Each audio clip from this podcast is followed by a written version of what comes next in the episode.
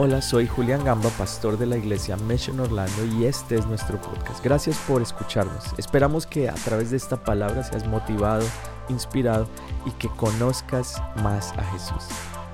Y este es el mensaje de hoy.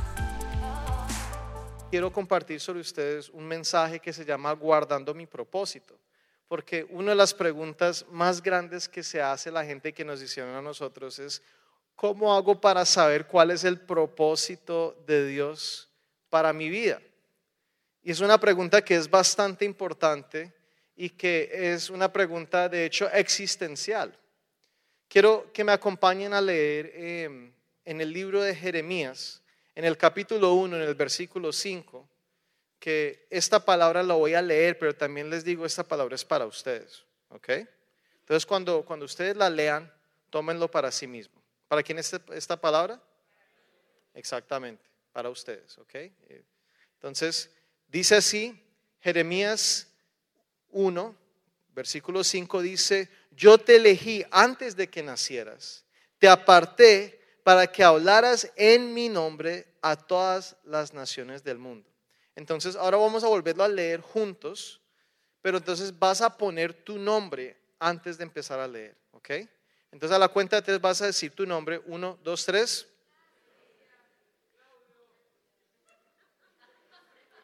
Aquí hay una coordinación increíble. ¿Podemos otra vez? ¿Sí? ¿Otro intento? A la cuenta de tres. Uno, dos, tres. Yo te elegí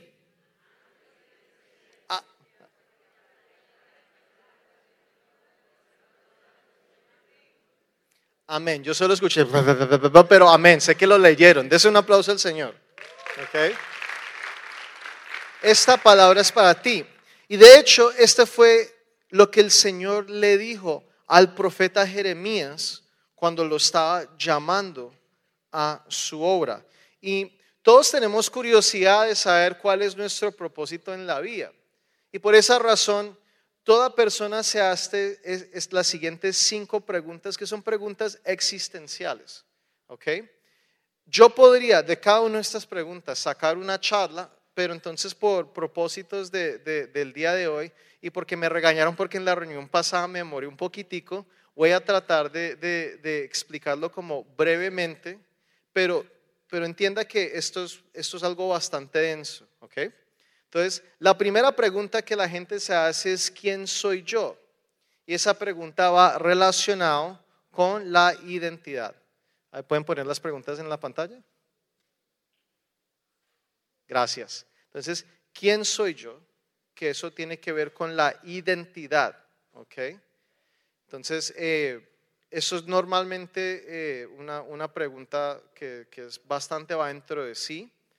Voy a avanzar porque quiero hablar de eso en un poquitico. La siguiente es, ¿de dónde soy? Que es el origen. Entonces a mí me pasa algo como muy, muy curioso. Yo nací aquí en Estados Unidos, pero he vivido una parte de mi vida en Colombia, he vivido otra parte acá. Entonces cuando eh, me fui a vivir a Colombia, todo el mundo me decía, ay, ahí va el, el gringo, ¿sí? Entonces, ay, Anthony no es de acá, él es, él es norteamericano. Y cuando yo regresé acá, después de varios años, Jesús decía, no, Anthony es colombiano. Entonces cuando yo estaba acá, no era de acá y cuando estaba allá tampoco era de allá. Entonces, claro, es, era, era una situación bastante confusa.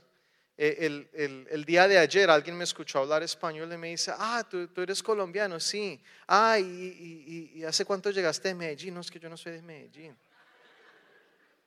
Sí, pues, por, este acento, pero fuerte paisa que yo tengo, los, los, colombianos dirán, no, pues bueno, eh, la señora que me lo dijo tenía un don para los acentos, pero eso es para otro día, ¿sí? ¿Ok?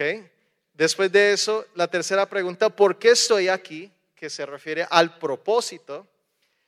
¿Qué puedo hacer que es potencial, ¿sabes? las habilidades en donde están, entonces, ¿para qué soy bueno? ¿Sí? Es como la pregunta más coloquial. Y la última, que es para dónde voy, que es el destino. Ahora, una persona que sepa muy bien las respuestas a todas estas preguntas es una persona que tiene una capacidad extraordinaria, es una persona extraordinaria, ¿sí? Porque la mayoría de las personas que tú ves que, que están emprendiendo algo y les está yendo muy bien, tú dices, pareciera que esta persona hubiese nacido para eso. Y en parte sí y en parte no. ¿Ok? Porque cada decisión que tú tomas es la que te va llevando hacia lo que va a ser ese propósito. Muchos de ustedes hoy entraron a este lugar con algunas preguntas, con algunas dudas. Quizás hay una persona acá que se esté preguntando en este momento, ¿yo por qué estoy aquí? ¿Alguna vez has ido a un lugar y te preguntas, oye, ¿yo qué estoy haciendo acá? ¿Sí? Cuando uno va a motores y vehículos, uno, ¿yo qué hago aquí? Esperando a que me llamen mi número. Y, hay muchas ocasiones donde tú puedas tener como preguntas de, de esa índole, de esa naturaleza. Pero lo cierto es que si tú estás aquí hoy en día, yo quiero darte una noticia. Cuando tú salgas de aquí, algo va a estar diferente en tu vida. Porque cada uno de ustedes tiene un potencial y dentro de cada uno de ustedes hay una grandeza que ni siquiera tú has entendido cómo explotarlo. Y una persona que entiende de quién es su entidad, pues yo, yo sé quién yo soy porque el Señor me creó. Eso yo lo tengo claro. El Señor me hizo un hombre, un varón, y yo lo tengo muy claro. El enemigo hoy en día ha querido distorsionar la imagen de eso. Y el enemigo lo que siempre va a querer hacer es, es robarle a la gente o a querer como que distorsionar como la respuesta correcta a cada una de estas cosas. Entonces también pensar de dónde soy, pues en mi, medio de mi conflicto que yo no me sentía ni de aquí ni de allá, pues he llegado a la conclusión que no soy de ninguno, pero tampoco soy extraterrestre, soy del reino de los cielos. Y de ahí viene mi ciudadanía, de ahí viene ¿sabes? El origen mío. Y para allá voy después de esta vida. Entonces, eso, yo lo tengo claro. El propósito, bueno, cada, cada uno de nosotros tenemos un propósito diferente por lo cual el Señor nos ha llamado. Y parte de entender ese propósito, aparte como que uno llegara a saber cuál es él, eh, va a depender de muchas circunstancias diversas que hay alrededor de tu vida. Igual tu potencial, tu capacidad y tu destino. Esas son cosas que, el Señor ya te lo ha dado. Son cosas que ya el Señor ha hecho y tú solamente tienes que llegar al punto de ser como entiendo que esas cosas son para mí. Y el enemigo siempre va a querer robarte ese, ese, potencial, te va a querer decir que no eres suficiente, te va a querer decir no tienes ningún propósito en la vida y te va a querer decir tu destino es la perdición. Es lo que Satanás siempre te va a querer decir pero yo quiero decirte algo muy importante y ojalá esta verdad pueda liberar tu vida en este momento. ¿Cuántos están listos para una verdad que los va a liberar? ¿Ok? Dios tiene un plan para ti. ¿Ok? Y tú tienes un potencial, tienes un propósito, tienes un destino que ya está escrito por el Señor. ¿Ok? No es que, no, no es que, no es que el Señor esté dejando que las cosas sucedan. Él ya para ti tiene un plan que es para que tú vayas a algo mucho más allá de lo que tú tienes en este momento. Y quizás yo decirte esto en este momento va a generar una incomodidad en tu vida, porque tú vas a empezar a entender que ese plan que Dios tiene para ti es más grande que lo que tú estás viviendo en este momento. Ese plan que Dios tiene para ti es más grande que un estatus inmigratorio. Amén. Ese plan que Dios tiene para ti es más grande que lo que dijo tu maestra de secundaria, que nunca ibas a llegar a hacer nada, pues ella estaba muy equivocada. Porque en ti hay grandeza, en ti hay potencial y en las manos del Señor vas a alcanzar cosas que tú jamás creíste que ibas a alcanzar.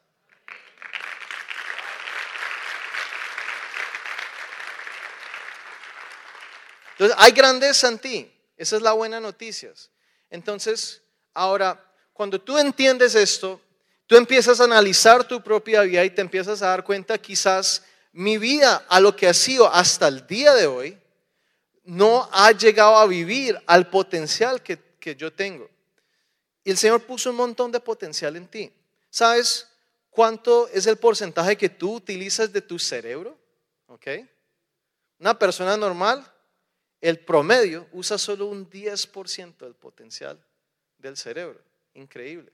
Albert Einstein, Stephen Hawking, más o menos el 13%. Hay un, Dios te construyó con un potencial que tenía que ser exponencial, ¿sí? Veo una señora que se está riendo porque le dijo al esposo que él tiene menos del 10%, que está en el 8%. No, no, no, no, mentiras. Entonces, tienes que entender que, que Dios te ha dado a ti un gran potencial y todo lo que tú has vivido en tu vida en este momento ha sido para llevarte a ti a entender el propósito, el potencial y el destino que Dios tiene para ti. ¿Cierto? Por propósitos de ponerle un nombre, yo voy a denominar ese proceso en el día de hoy el viaje. ¿Cómo se llama? Y hay tres personas en la palabra que para mí son muy llegados a mi corazón, que yo veo que ellos tuvieron unos viajes muy particulares y que tuvieron la misma lucha que tú y yo hemos tenido para entender nuestro propósito, nuestro potencial y nuestro destino en el Señor.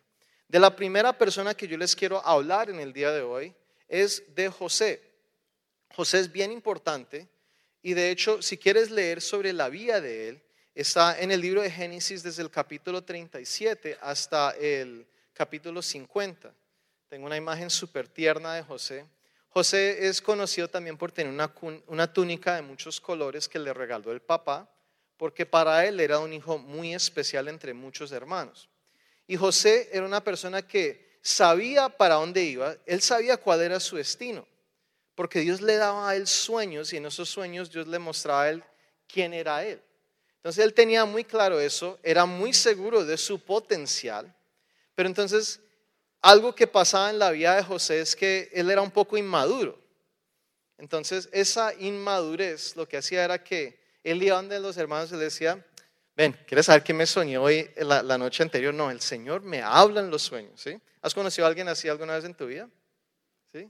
No, el Señor a mí me habló en los sueños y, me, y en el sueño yo era el sol, mamá y papá era la luna y todos ustedes eran las estrellas y ¿sabes qué hacían? Se inclinaban delante de mí. Sigan, adelante. ¿Sí? Entonces, él en su vida, él, él interpretó ese sueño como que, que eso le está dando a él un nivel de superioridad.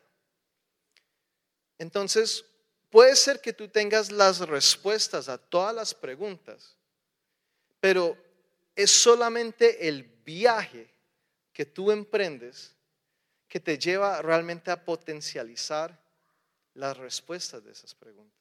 ¿Sí me hago entender? Tú puedes tener todas esas cosas muy claras. Y por eso es que hoy no me quiero enfocar en la respuesta. Hoy me quiero enfocar es en el viaje. Y José, a causa de, la envidia y, y de el malestar que él generó entre sus hermanos, sus hermanos después lo venden como esclavo. Entonces él pasa de ser esclavo a ser eh, el mayordomo en la casa de uno de los oficiales importantes en Egipto, en la nación en ese momento, que se llamaba Potifar. Entonces, él superó su esclavitud y eso es testimonio que, que José tenía un gran potencial, que sale de la esclavitud, pasa a ser no solamente un empleado, pero un empleado súper bien remunerado. Pero entonces, en ese momento, la esposa de Potifar se interesa en él, quiere tener relaciones con él. Él no quiere porque es una persona también de integridad. Entonces él lo que hace es que lo mete en problemas con el esposo, le dice una mentira, que él, era el que se quería acosar con ella y él termina en la cárcel. Ahora, imagínese, de la casa de su familia, sus hermanos, lo venden como esclavo, se termina en Egipto, tiene que pasar todo su proceso de surgir de ser esclavo a ser mayordomo para después regresar a la cárcel a ser preso. Y, y muchas veces uno pasa esas clases de pruebas y uno dice, bueno, ¿Dónde está el destino que Dios tiene para mi vida? ¿Qué es lo que está pasando? ¿Cómo terminé aquí? Y yo quiero decirte algo, ese proceso de José fue importante porque ese viaje, el viaje que Dios te ha puesto en tu vida, es un viaje que te lleva a ti en varias etapas. Y en esas varias etapas, Dios te empieza a trabajar en tu vida y formar cosas que no había. No había en José madurez y no había carácter para entender qué eran sus sueños. Pero te aseguro, después de ser traicionado por sus hermanos, traicionado por la esposa de su jefe y terminar en la cárcel, yo creo que algo en él tuvo que haber cambiado. Muchas veces nos quejamos con el Señor por cómo es nuestro proceso. Nos quejamos con el Señor por la razón por la cual suceden las cosas. Mire, les quiero decir otra cosa. Siempre que hay grandeza en alguien, el enemigo va a querer oprimir esa persona. Y hay una razón sencilla por eso, porque cuando el enemigo sabe que en ti hay grandeza, él lo que quiere hacer es que él te quiere oprimir para que tú no surjas. ¿Y quieres saber lo mejor de eso? Porque a veces el enemigo usa personas también para oprimirlo a uno. Puede ser un jefe, puede ser un familiar, puede ser, etcétera, ¿sí? Pero entonces, la razón, lo que motiva esa opresión es el miedo. Y ese miedo es a lo que tú eres capaz de convertirte. Eso es lo que hace el enemigo. Él tiene miedo porque él sabe que tú eres capaz de convertirte en una persona extraordinaria. Y por eso te oprime. Por eso tu jefe no te deja surgir. Por eso ese compañero en el trabajo es todo envidioso. ¿Alguien, ha conocido a alguien así? ¿Alguien por allá? ¿Sí? Todos conocemos a alguien así. Bueno, todos hemos tenido personas así en nuestras vidas, pero ellos, mire, ni, ni siquiera los culpe. No es culpa de ellos, porque ellos, ellos han mirado la grandeza que hay en ti, no han podido mirar la propia grandeza que Dios ha puesto en ellos. Eso no ha sido suficiente. Y por eso es que vienen a oprimir. Yo te quiero decir algo, si alguien te está oprimiendo en este tiempo, eso es lo único que significa y lo que confirma es que hay grandeza en ti. Hay algo increíble en tu vida. Hay algo increíble que Dios puso en ti y por eso es que te quieren parar. Pero yo te digo algo, el Señor va a cumplir su propósito en tu vida. ¿Les gusta a ellos o no?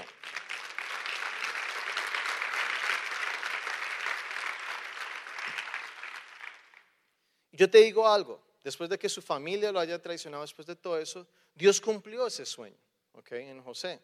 Pero no en la manera como él se lo imaginó. Porque él estando en la prisión, yo, yo, estoy seguro que él pasó un proceso donde Dios le da a él un potencial increíble y un don para interpretar sueños. Como él había sido tan, tan bueno en interpretar sus propios sueños, Dios le da a él ese don. Él interpreta un sueño que tiene el faraón que nadie pudo interpretar y en, la interpretación de ese sueño estaba la solución para salvar a Egipto de una hambruna increíble que iba a llegar a la tierra. Y José, a través de eso, no solamente salvó a la nación de Egipto, salvó una nación que estaba en potencia, que era Israel, sus hermanos. Y ellos se, ellos se vinieron a Egipto para evitar la, la hambruna. Él fue el gobernador en el Egipto, el segundo después del faraón. Y finalmente sus hermanos sí tuvieron que eh, postrarse delante de él, pero no por reverencia o por respeto porque él era superior, sino porque Dios lo había escogido a él para salvarlos a ellos y toda su familia. Increíble cómo opera el Señor. Y entre ustedes hay muchas personas que Dios los está llamando también para hacer salvación para muchas personas y no te lo imaginas. ¿Ok? La segunda persona, ¿ok? Y me van a perdonar la imagen de, bueno, de la segunda persona. Este es David, ¿ok? Un poquito más renacentista esta imagen, la otra era más tierna, ¿ok? Pero David también me parece una persona que ha pasado por un proceso súper importante. David, él sabía quién era él, él sabía por dónde, por dónde iba y para dónde iba. El profeta Samuel, la primera vez que tú lees sobre David en ese mismo capítulo, el profeta Samuel llega hasta donde él es, lo manda a traer del campo mientras él pastoreaba ovejas. Y cuando lo trae al campo lo unge porque le dice, tú vas a ser el siguiente rey de Israel. Increíble, porque él ya sabía, yo voy a ser el siguiente rey. Pero entonces las circunstancias están en la siguiente manera. Ya había un rey. El rey ya tenía heredero y entonces él queda como que, pues esto cómo se va a dar a cabo. Más adelante tú tú miras a David y el viaje de David es un poquito diferente al, de, al de José. Porque mientras José tenía que madurar y crecer a través de su viaje, David tenía que descubrir cómo él iba a desarrollar los, el potencial que había en él. Porque él era tan solo un humilde pastor de ovejas. Y muchos de nosotros también venimos quizás de unos trasfondos bastante humildes. Muchas personas que, que, a veces... Em, vienen a Estados Unidos o inmigran a este país es porque están buscando algo diferente. Están buscando quizás darle una mejor vida a sus hijos, a su familia. Pero los inicios a veces son bien humildes. Y esos inicios humildes son re importantes y son súper importantes en, en tu historia y en tu viaje. Mire, más adelante David se enfrenta a Goliat. Todos conocemos la historia, ¿cierto? David mata al gigante. Pero mire la manera como suceden las cosas. Cuando David dice, yo lo puedo hacer, él dice, pero tú cómo lo vas a hacer? Solamente eres un niño, solo eres un pastor de ovejas. El viaje y el proceso de David lo llevó a él a entender cómo matar a un gigante sin ni siquiera haberse enfrentado a un gigante la primera vez. Y mire, tu proceso te ha dado a ti capacidades y te ha dado a ti talentos que son para que tú puedas cumplir ese destino. Entonces, por más humilde que tú pienses que sea tu inicio, más triste haya sido tu historia, Nunca es como tú empiezas la carrera que define las cosas, es como tú lo terminas. Y yo he visto personas, a mí me encanta la, Fórmula 1, y yo he visto eh, personas empezar desde la posición más abajo, la posición 20, y terminar en el podio de primeras. Increíble. ¿Y cómo lo hacen? Porque corren bien la carrera. Porque encuentran el potencial que hay en su carro, el potencial de cómo encontrar más velocidad y la logran. Y ese era lo que le estaba haciendo falta a David. Cuando, cuando David iba a enfrentar al gigante, el rey, el rey Saúl le manda a traer su armadura y su espada. Y cuando le manda a traer la armadura y la espada, David dice, yo no me puedo poner eso, porque a mí no me queda. ¿Sabes qué lo que le pasa a muchas personas? Personas se quedan pensando también, si yo tan solo tuviera esto, si yo tan solo tuviera lo que tiene la otra persona, yo sería mejor. Si tan solo me vieran llegar a mi trabajo en un Tesla último modelo. ¿Aquí cuántos les gustaría tener un Tesla? Muy poquitos. A mí me encantaría. Bueno, yo, me emocionaría mucho por tener un carro de esos. ¿sí? Aunque ese carro no me va a cambiar la vida, solo que nunca voy a pagar gasolina más de mi vida, pero bueno. ¿sí? Es, lo, interesante de, esto es que hay personas que se quedan mirando lo que tiene el prójimo y piensan, si yo tan solo tuviera eso, si yo tan solo hubiese tenido esto, yo sería mejor. Aquí le están entregando la armadura del rey. El rey va a tener siempre la mejor armadura, ¿cierto? La mejor espada, ¿de quién va a tenerla? El rey. Va a ser la mejor adornada, la más filosa. Él dice, eso a mí no me sirve. ¿Y qué es lo que David toma? él toma una onda, mucho menos sofisticado que una espada, mucho menos mortal. Dice la Biblia que él va y él busca cinco piedras lisos y cuando se enfrenta con el gigante, solo necesita una de las cinco piedras y mata al gigante en el primer tiro. ¿Dónde aprendió eso? En su viaje, la vida. Y él mismo dice, cuando cuando yo estaba en el campo con las ovejas, él le enseña que él enfrentaba a leones y enfrentaba a osos y que él los mataba. Se enfrentaba con ellos en una batalla mano a mano y los vencía. Ese comienzo humilde que tú puedes llamar que tú tienes en este momento puede ser exactamente lo que Dios necesitaba hacer en tu vida para enseñarte a ti a derribar gigantes. Más adelante uno ve que David, empieza a huir del Saúl porque Saúl ya se molesta de ver el potencial que hay en él. Y él se va a un lugar que se llama la cueva de Adulán. Adulán en el hebreo original significa el lugar de injusticia. Entonces él injustamente termina ahí. Y cuando él llega ahí, él se encuentra con una cueva lleno de hombres. Y la Biblia dice que ellos eran hombres eh, atormentados, abatidos de espíritu. Dice que eran endeudados, que gente en problema. ¿sí? ¿A cuánto les gusta rodearse de gente en problema? A nadie. Y David termina ahí, pero otra vez, su naturaleza de pastor le enseña a ver el potencial que hay en estas personas. Y él no solamente encuentra en sí un potencial para, para derivar gigantes, sino para levantar la gente. Y más adelante, cuando David es coronado como el rey, porque el Señor sí cumplió lo que él dijo que iba a hacer en él. Estos hombres con el que se encontró en esa cueva fueron los mejores guerreros de Israel, fueron las personas de más confianza, las más cercanas, gente totalmente emproblemada se convierte en la gente de más confianza, más efectiva, porque en él había ese potencial. Eso es lo que hace el viaje. ¿sí? Por último, les quiero hablar de una última persona, que es el profeta Isaías. Y el profeta Isaías es interesante porque al inicio les leí algo de Jeremías, y en el capítulo 1 se llama el llamamiento de Jeremías, pero Isaías Dios lo llama a él en el capítulo 6, que es lo que vamos a leer hoy. vamos a leer la primera parte del capítulo 6 del libro de, de Isaías y dice así, yo Isaías vi a Dios sentado en un trono muy alto y el templo quedó cubierto bajo su capa. Esto me sucedió en el año en que murió el rey Osías. ¿Ok? Dejarlo hasta ahí, que es solo ese primer versículo.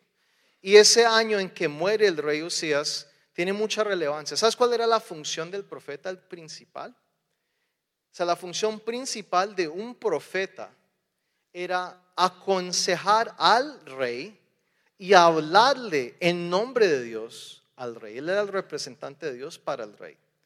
Y si el rey hacía las cosas y seguía al Señor y lo hacía bien, el profeta estaba haciendo bien su trabajo. Pero si el, si el, si el, Dios, si, perdón, el rey se desviaba del Señor, empezaba a adorar a otros dioses, a hacer cosas que, Dios, que no agradaban al Señor, entonces eso, lo, eso significaba que el profeta había fracasado. Y este rey en particular tuvo un final bastante trágico. Este rey hace algo que él no debería hacer, que es tratar de levantar un sacrificio en el templo. Él siente, se siente empoderado para hacerlo. El sacerdote le recuerda, usted no debería hacerlo porque eso no es tu función.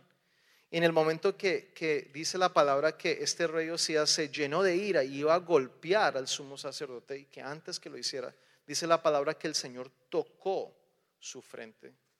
Y cuando tocó su frente, su cuerpo quedó lleno de, lepra, una enfermedad que ya obligaba al rey a retirarse de la vida pública y a una vida de exilio.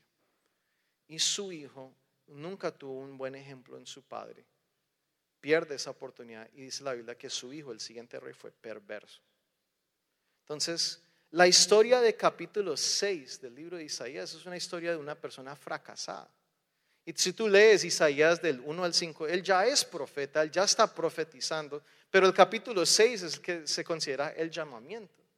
Él ya venía ejerciendo una función. Él sabía su llamado, sabía su potencial, sabía su destino, pero quedó con una fuerte marca que era el fracaso que él tuvo en el rey Osías. ¿Y cuántos de nosotros nos hemos tenido que pasar por momentos de fracaso? Mire, ¿quiere que les diga algo? Siempre hablamos de, las cosas como van bien. Y siempre hablamos de las victorias que tiene la gente, pero en mi propia experiencia la victoria a mí nunca me ha enseñado nada de valor. En cambio, los fracasos, oh, los fracasos dejan mucho que aprender. Quiero darles un ejemplo. ¿Quieren, ¿Quieren ver este ejemplo? ¿Seguro? No están dormidos, ¿cierto? Ok, les voy a dar este ejemplo, ¿ok? Como ustedes saben, yo estudié música y cuando yo salí del vientre de mi mamá, yo no sabía tocar un instrumento musical. Entonces, tranquilos, toda persona que estudia música o no estudia música, estamos en igualdad de condiciones, llegamos todos iguales. Entonces, cuando yo empecé a estudiar piano, hay un proceso en que tú te empiezas a formar cuando tocas el piano. Entonces, parte de eso es aprender teoría musical, aprender cómo se llaman todas las teclas, eh, y todo eso es importante. Y después, para que tus dedos aprendan a funcionar, empiezas a hacer ejercicios. Entonces, uno de los ejercicios que todo pianista sabe cuál es, es un libro que se llama El Método Hanon, que es el libro rudimentario para todo pianista y que por obligación tú tienes que pasar por ahí. Em, aprendes un ejercicio que suena así. Ah, perdón, está cerrado. Ya.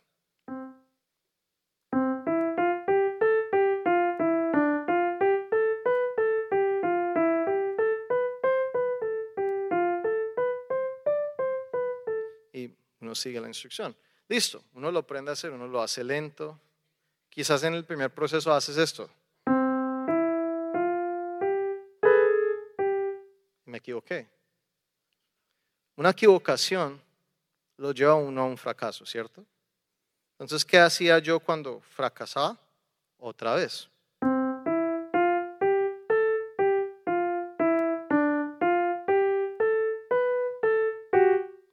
Otra vez.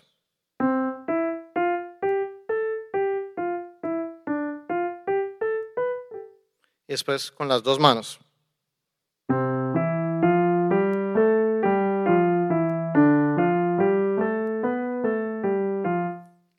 Sucesivamente, en fracaso en fracaso, voy aprendiendo qué es lo que no debo hacer para que el ejercicio me salga bien, para después hacerlo así.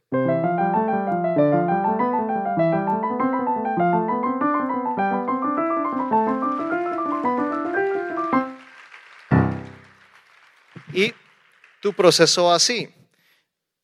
Quizás estás aprendiendo cosas nuevas. Al inicio ya era aprender cómo podía hacer la misma cosa al tiempo. Quizás estás pasando un proceso donde has tenido que aprender a ser más diverso. Entonces, en el piano yo traduzco diversidad que mi mano derecha y mi mano izquierda hagan cosas diferentes. Entonces, puedes estar pasando un proceso donde tengas que eh, aprender esa independencia. Eso es una canción que que casi todo mundo se la aprende en algún momento, que es...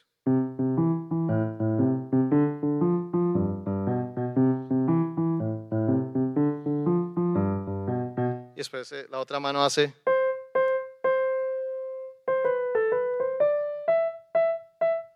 Ahora combina las dos cosas.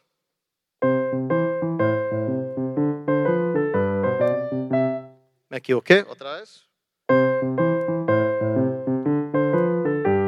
Otra vez. ¿Sí, me están entendiendo? Cada fracaso me está enseñando cómo yo lo debo hacer. Y después uno desarrolla, como pianista empecé a desarrollar la independencia para después hacer varias cosas diferentes.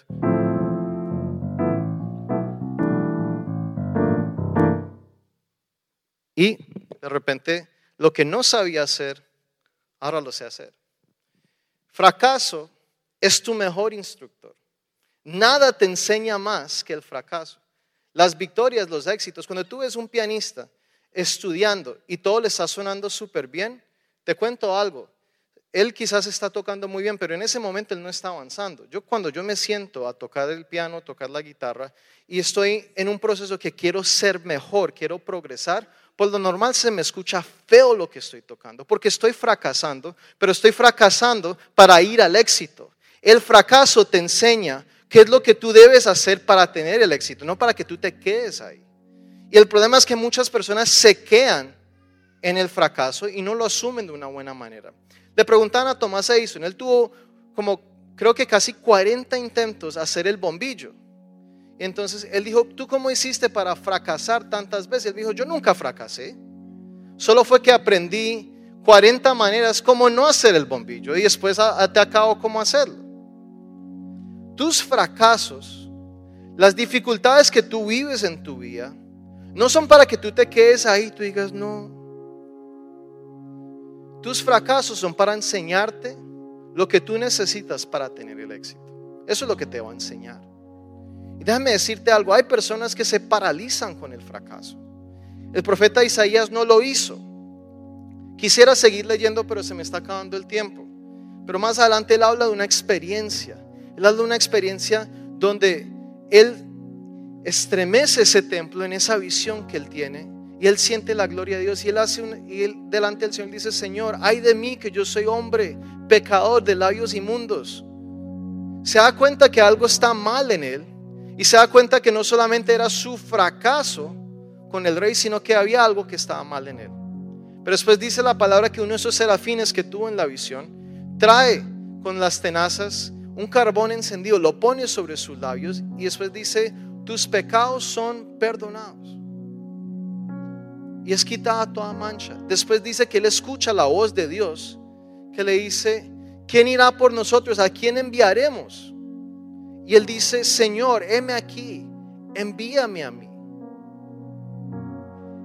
ese fracaso lo llevó a tener una experiencia increíble. ¿Sabes? En el Antiguo Testamento, cuando necesitabas o querías el perdón de tus pecados, tú necesitabas era un sacrificio, que fuera un, un sacrificio expiatorio.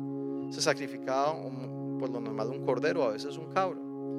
Y eso se necesitaba para poder, para que tú quedaras purificado. ¿sí? Eso pagaba el precio de tu pecado. Y en este momento es la primera vez, por lo menos me tienen que corregir los teólogos de esta reunión, si estoy equivocado, pero estoy casi seguro que no. Nunca tú vas a ver en el Antiguo Testamento que a alguien se le perdona los pecados sin una ofrenda. Y él lo que vio en ese momento, lo que él experimentó, era el sacrificio que iba a hacer una vez y para siempre, que era el Cordero de Dios, a Jesús. Y por eso es que su vida fue marcada y fue diferente a través de esa experiencia. Cuando Jesús marca tu vida, tu vida no puede ser la misma. Capítulo 7, él empieza a profetizar y ya no está ni triste, ni fracasado, ni amargado, sino él empieza a profetizar y dice, sabes, vendrá un Mesías, nacerá de una virgen y su nombre, será Emanuel, Dios con nosotros. Más adelante tú sigues leyendo y él hace una descripción clara, física, de lo que va a suceder con este Mesías, con este Hijo de Dios que va a bajar del cielo, que va a tomar forma de hombre y que va a venir y morir por nuestros pecados. Tiene una visión tan clara que Isaías es considerado el quinto evangelio en la Biblia. Fue tan clara la imagen porque él la experimentó. Los fracasos te llevan a ti a experimentar cosas que te llevan al éxito. Si tú permites que Dios lo haga y si lo asumes de esa manera. Yo quiero decirte algo. Muchos de ustedes han llegado a este lugar y han llegado aquí con cierto fracaso en su vida. Pero yo quiero decirte, ese fracaso nunca va a definir quién eres tú. Y no debería definir quién eres tú. Simplemente te está enseñando qué es lo que no debes seguir haciendo y qué deberías empezar a emprender en tu vida. Por eso estás aquí sentado. Si tú estás aquí sentado es porque hay grandeza en ti. No porque Dios te llamó para que tú fracasaras. No porque Dios te llamó para que tú permanecieras como una persona estacionaria. Mire, ni el gobierno de este país puede decir quién eres tú. Porque si Dios te quiere aquí, Dios puede hacer cualquier tipo de milagro para darte el estatus migratorio que tú necesitas. ¿Sí? ¿Cuántas personas no se hieren por eso porque, porque están esperando una respuesta? Mire, mientras el gobierno no te responde, yo sí te quiero dar una respuesta. Tú eres quien Dios dice que tú eres. Y tu llamado está en el Señor, no está en el hombre. Tú no fuiste llamado para hacer algo pequeño, algo poquito. Tú fuiste llamado para ser alguien grande en el Señor. Hay grandeza en tu vida. Y quizás hasta el día de hoy has estado oprimido, has estado quieto o te has estado haciendo la pregunta, ¿yo qué hago aquí? ¿Qué estoy haciendo acá? Pero el Señor quiere decirte, tú eres más que eso. Eres más que el país donde naciste. Eres más que lo que hay en tu cuenta bancaria. Eres más que tus títulos. Eres más de lo que tú piensas que eres. Y el Señor ha venido construyéndote y te ha llevado en un viaje. Y tú tienes que empezar a entender que tú tienes que confiar en ese viaje. Para terminar, quiero solamente leerte a ti algunos puntos que tú necesitas tener en cuenta para guardar el propósito que Dios tiene para tu vida. Los voy a decir súper rápido, perdón porque se nos está yendo el tiempo, pero yo espero que estos puntos sean verdades que liberen tu vida. ¿Cuántos quieren esa liberación? ¿Ok? El primero, ¿sabes? Conocer, conocer quién te creó y llamó. Tienes que conocer al Señor. Tienes que relacionarte con Él. Él ya te prometió, Él ya te llamó. ¿Ok? La segunda, Tú te tienes que incomodar y hacer cambios en tu vida. El entender que no estás viviendo el 100% de tu, tu, capacidad tiene que generar incomodidad en tu vida. Tienes que estar sentado aquí y pensando, oye, ¿yo qué estoy haciendo? ¿Qué estoy haciendo con mi vida? Y para eso tienes que hacer cambios. Y algunos de esos cambios van a ser, quizás tienes que empezar a orar más. Porque si tú, el único tiempo que tú oras es por las comidas, los miércoles que tenemos oración en la mañana y cuando vienes a esta reunión, quizás eso te ha servido hasta este momento, pero en tu viaje no va a ser suficiente. No va a ser suficiente solamente eso. Sí, quizás tú vas a tener que empezar a ayunar más. La gente se muere por comer mucho, pero nadie se ha muerto por ayunar. Entonces, no pasa nada si, si determinas, voy a hacer algo diferente en mi vida. Quizás tienes que empezar a leer más la palabra del Señor. Quizás tienes que leer más la Biblia. Que este es el manual que Dios nos ha dado para poder emprender nuestro máximo potencial. Quizás tienes que empezar a cambiar de amigos. Amigos que no te quieren ver surgir. O amistades. Quizás tienes que cambiar de trabajo. No sé. No, no te estoy insinuando que no quiero que nadie quede desempleado esta semana, ¿ok? Y conste que yo ya les dije, no les estoy diciendo que lo hagas, pero si el Señor te dice que lo tienes que hacer es porque hay algo mejor para ti, ¿sí? Y tienes que empezar a escuchar a Dios para las decisiones, ¿ok? Eso es lo que tienes que hacer. Tercer punto, deje que Dios tome el primer lugar en tu vida. Eso significa que vas a tener que dejar cosas que son importantes para ti, para decirle, Señor, ¿qué es importante para ti en mi vida? Nadie sabe más que es mejor para ti. Él te creó, Él te formó, Él te llamó. Gracias por escucharnos. Esperamos que este mensaje haya sido de gran bendición para ti. Te invito a que te suscribas y lo compartas con tus amigos. Para más contenido de nuestra iglesia visita missionorlando.com. Que Dios te bendiga.